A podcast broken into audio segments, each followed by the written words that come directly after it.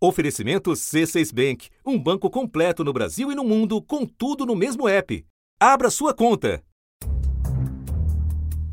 Em um de seus últimos atos antes do recesso de fim de ano, em dezembro, o ministro do Supremo, Alexandre de Moraes, estendeu os prazos para a conclusão de três inquéritos que correm na corte sob sua relatoria e que incomodam o presidente da República. O da suposta interferência do presidente Bolsonaro na PF, que apura também na organização de atos antidemocráticos, e o que trata das fake news. O inquérito sobre os atos antidemocráticos foi aberto em abril por determinação do Procurador-Geral da República, Augusto Aras. A investigação mais antiga é a que trata sobre as notícias falsas. O procedimento foi aberto em 2019 por determinação do então presidente do STF, ministro Dias Toffoli. Um conjunto que, ao longo de 2020, atingiu apoiadores e aliados próximos do Planalto para desgosto de Jair Bolsonaro e para aumento da tensão entre executivo e judiciário. O presidente subiu o tom mais uma vez e reagiu com ameaças à operação que investiga o financiamento e a disseminação de fake news. Obviamente, ordens absurdas não se cumprem. E nós temos que botar um limite nessas questões. Ninguém mais do que eu, cada vez mais, tem demonstrado que tem um compromisso com a democracia e com a liberdade. Agora, as coisas têm um limite. Ontem foi o último dia. Acabou! Me desculpe, desabafo, acabou! Brasília, 13 de junho, 21 e 30 horas. Frente aos bandidos do STF. Isso é pra mostrar pra eles e pro GDF bandido.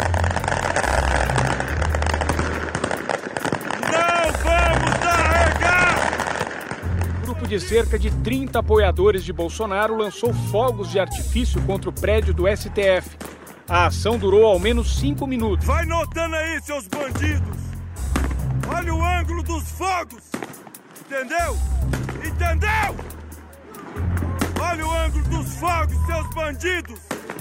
No segundo semestre, o clima conflituoso arrefeceu.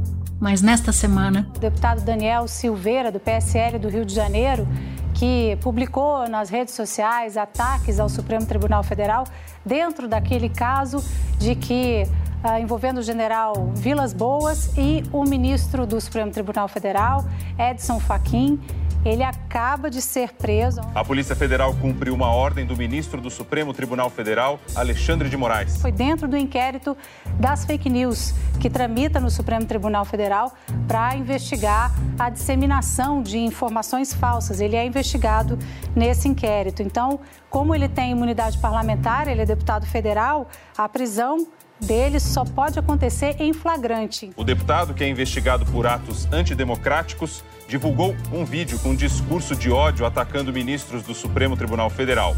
Ele também fez apologia ao AI-5, o instrumento de repressão mais duro da ditadura militar. Na ordem de prisão, o ministro Alexandre de Moraes afirmou que a conduta de Daniel Silveira se enquadra em artigos da Lei de Segurança Nacional e que o flagrante se configurou de maneira clara e evidente pela perpetuação dos delitos. Na tarde seguinte à prisão, os ministros do Supremo mantiveram por unanimidade a decisão do colega. Os ministros levaram apenas 44 minutos para decidir. Por 11 votos a zero, o plenário do Supremo Tribunal Federal manteve a prisão do deputado Daniel Silveira. A palavra final, no entanto, será da Câmara dos Deputados. A Constituição prevê que prisões em flagrante de deputados federais têm que ser submetidas ao plenário da Câmara.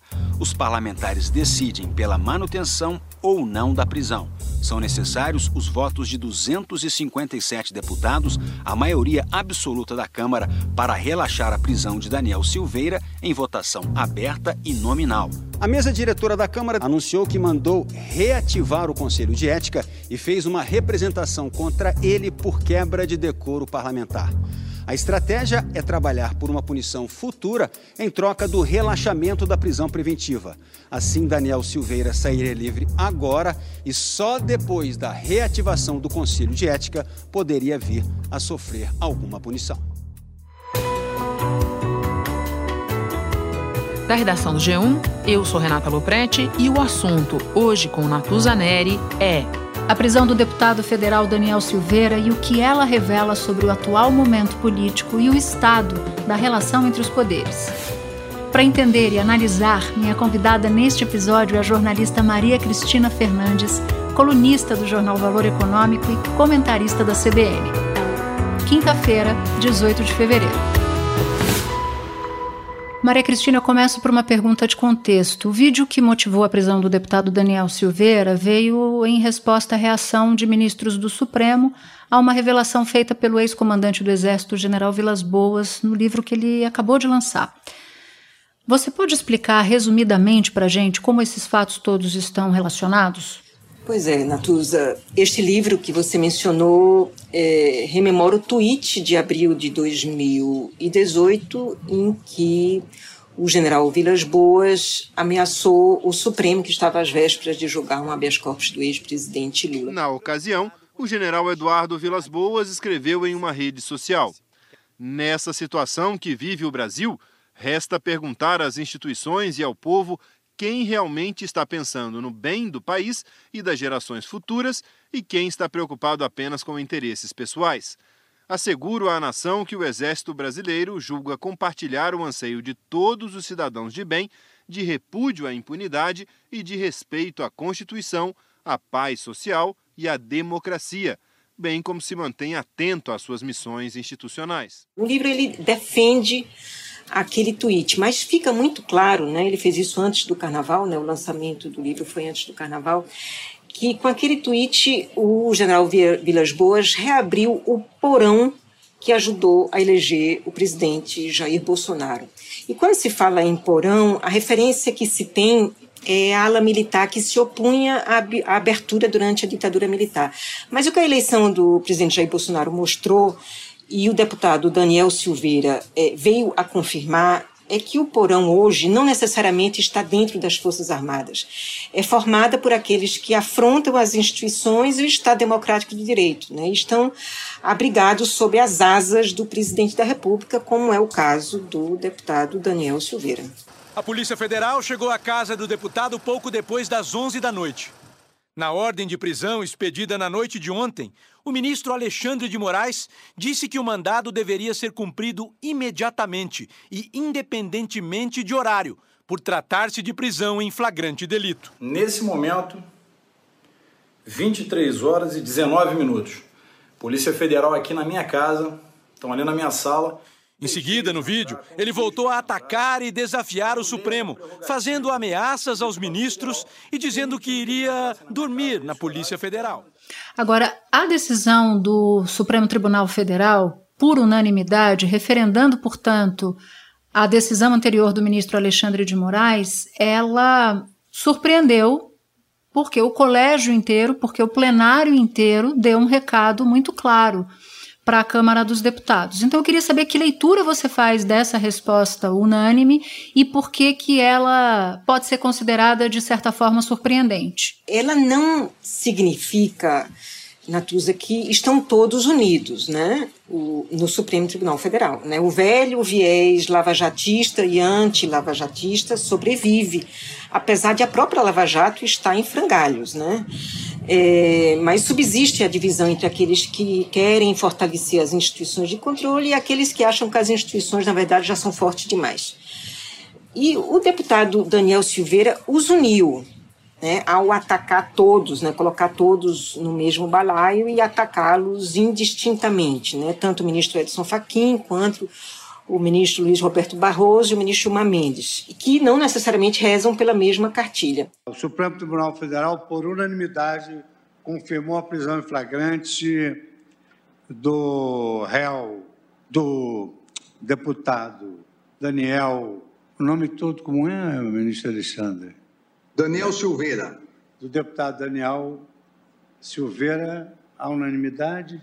As demonstrações de unidade do Supremo contra este novo porão se deram antes do, do vídeo do deputado Daniel Silveira.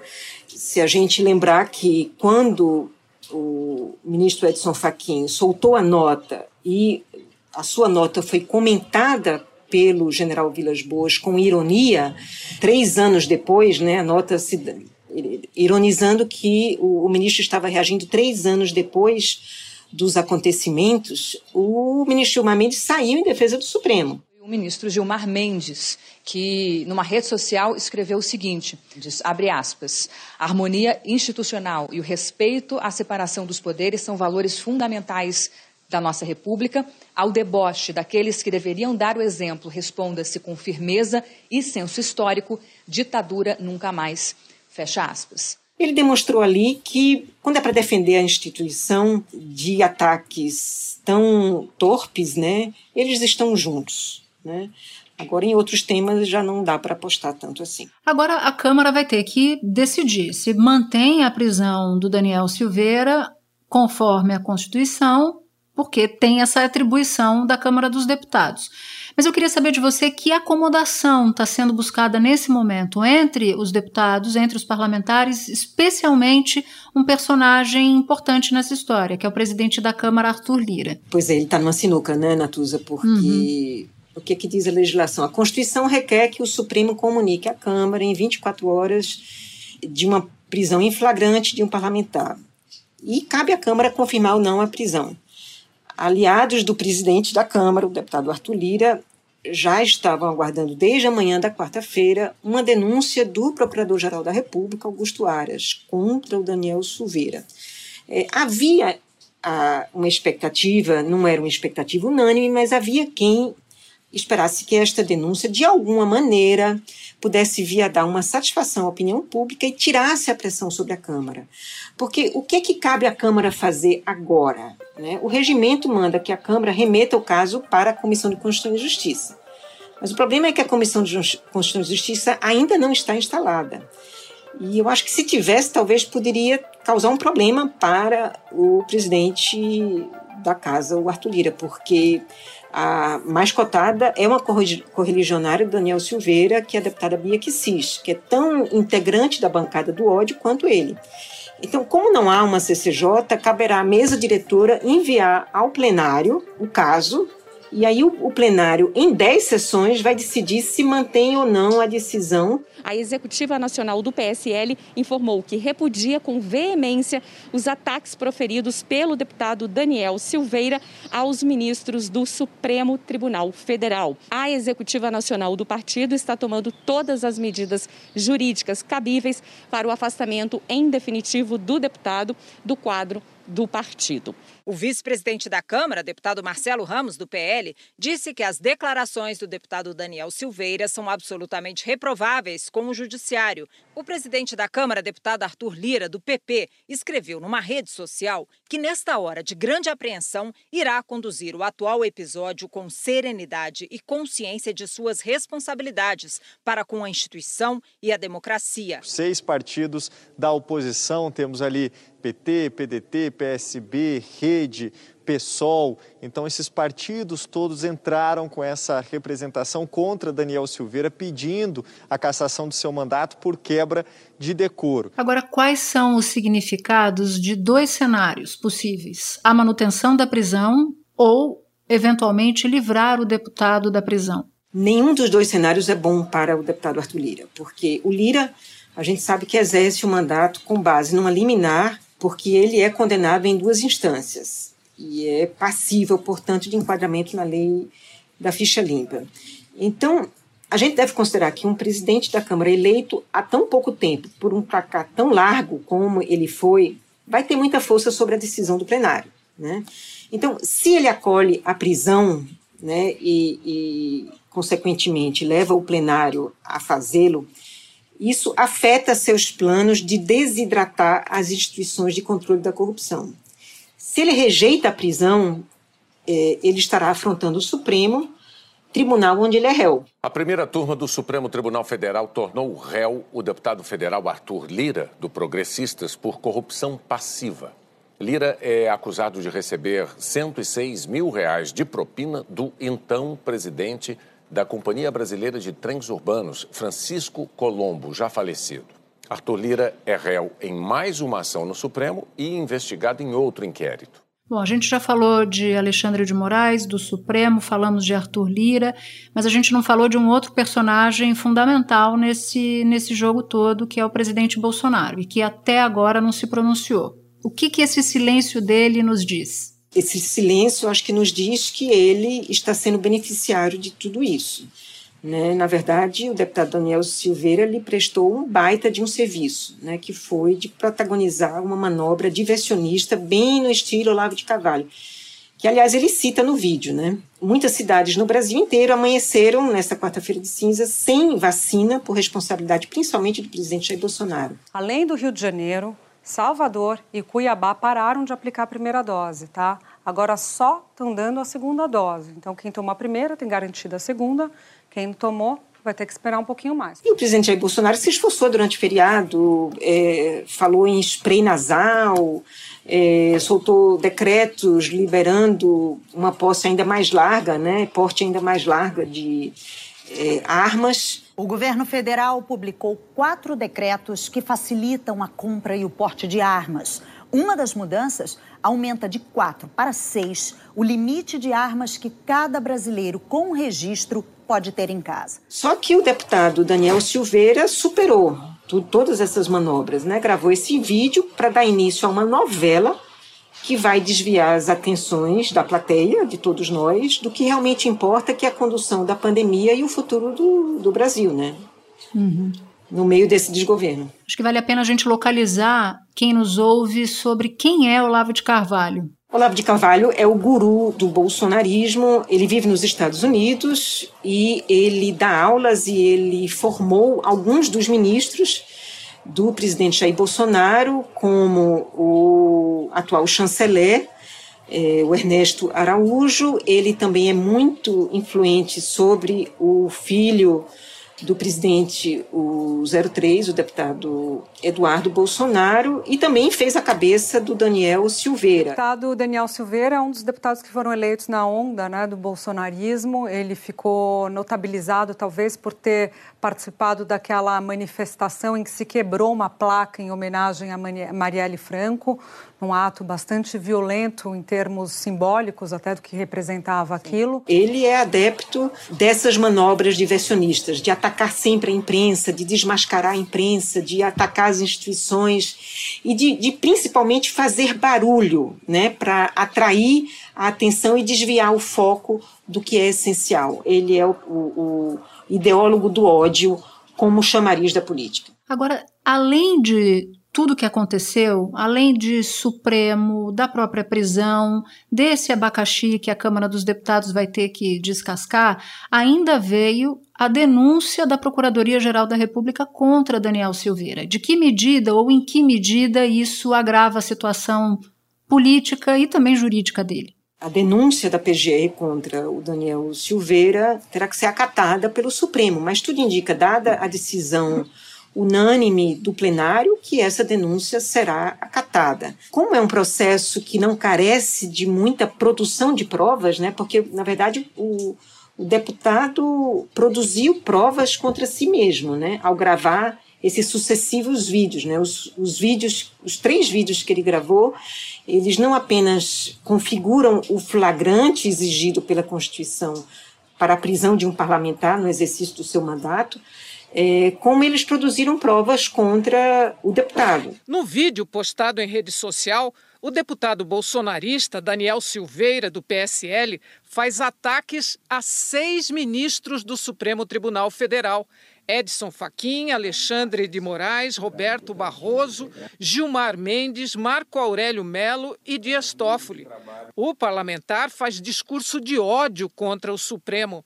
No vídeo, Silveira fez apologia ao AI-5, considerado o ato de maior poder repressivo tomado durante a ditadura militar, e defendeu o fechamento do STF, o que é inconstitucional. E eu acho que também essa denúncia, apesar de a esta altura ela já estava sendo vista como é, inevitável por todos, ela não é tão boa assim para instâncias do judiciário que ainda veem excessos nas instituições de controle e pretendem desidratá-las, né?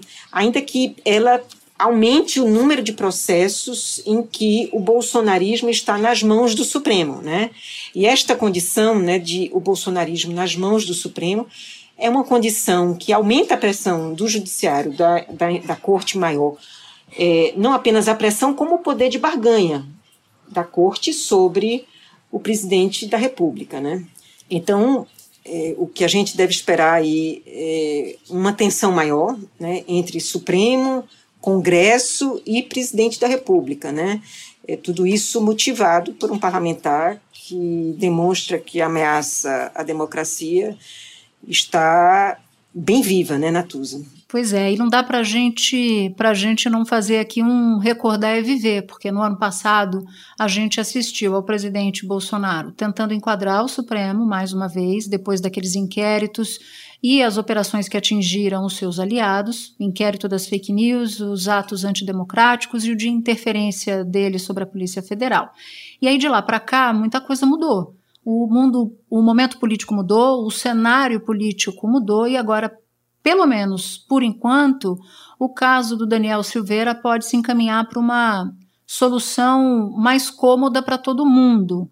Ou você acha que não, que isso pode deflagrar o que a gente viu e assistiu no ano passado? Ela não acomoda a decisão, não, não acomoda os atores, não. Eu acho que ela tende a aumentar a tensão entre esses atores. Eu acho que ela só acomoda um pouco a situação do presidente da República é, e aumenta o poder de fogo do Supremo é, em relação ao presidente da República. Mas eu acho que ela atrapalha o jogo do, do presidente da Câmara. Eu lembro aqui que o presidente da Câmara instalou um grupo de trabalho no final da semana passada, na quinta-feira mais especificamente, saiu publicado no Diário Oficial da Câmara um grupo de trabalho com o objetivo de discutir mudanças na legislação eleitoral e no Código de Processo Eleitoral.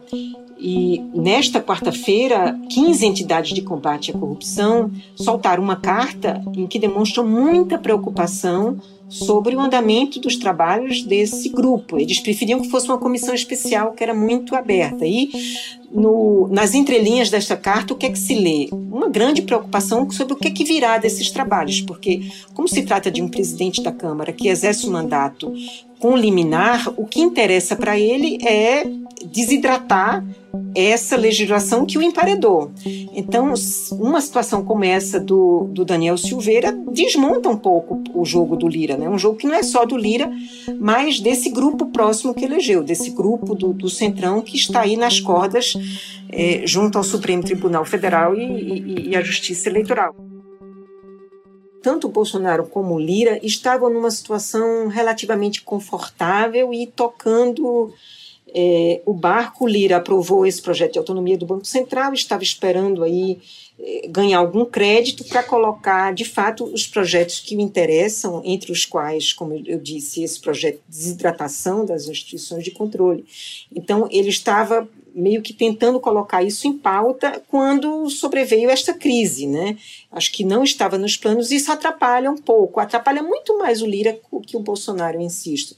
Porque, é, por enquanto, não é o presidente que está em jogo, né? O presidente só, só virá a estar em jogo se a Câmara dos Deputados, enfim, decidir abrir um dos processos que atentam contra o seu mandato, um dos 60 processos de impeachment que lá estão protocolados na mesa. E isso não está definitivamente em jogo. Agora, uma pergunta que eu não podia deixar de fazer me ocorreu agora. O que, que você espera do deputado Eduardo Bolsonaro na votação da Câmara sobre a prisão do Daniel Silveira? O que, que, que, que dá para tentar antecipar ou esperar? Pois é, Natuza, eu fiquei curiosa, fui hoje olhar o regimento é, eu, eu espero que ele vote é, a favor do Daniel, do deputado Daniel Silveira. Maria Cristina, eu queria muito te agradecer por tirar um tempo do seu dia. Eu sei que é bem corrido para explicar para a gente tudo que se passou, quais são as implicações dessa decisão do Supremo Tribunal Federal.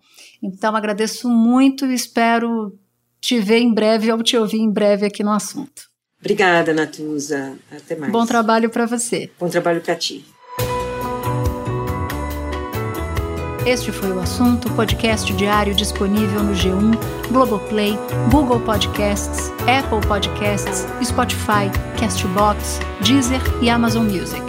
Nas plataformas digitais de áudio dá para seguir a gente e assim não perder nenhum episódio. Eu sou Natuzaneri e eu fico por aqui.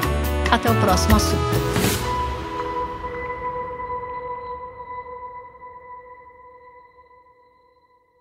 Você no topo da experiência financeira que um banco pode oferecer. Escolha um banco completo no Brasil e em qualquer lugar do mundo. Abra sua conta no C6 Bank.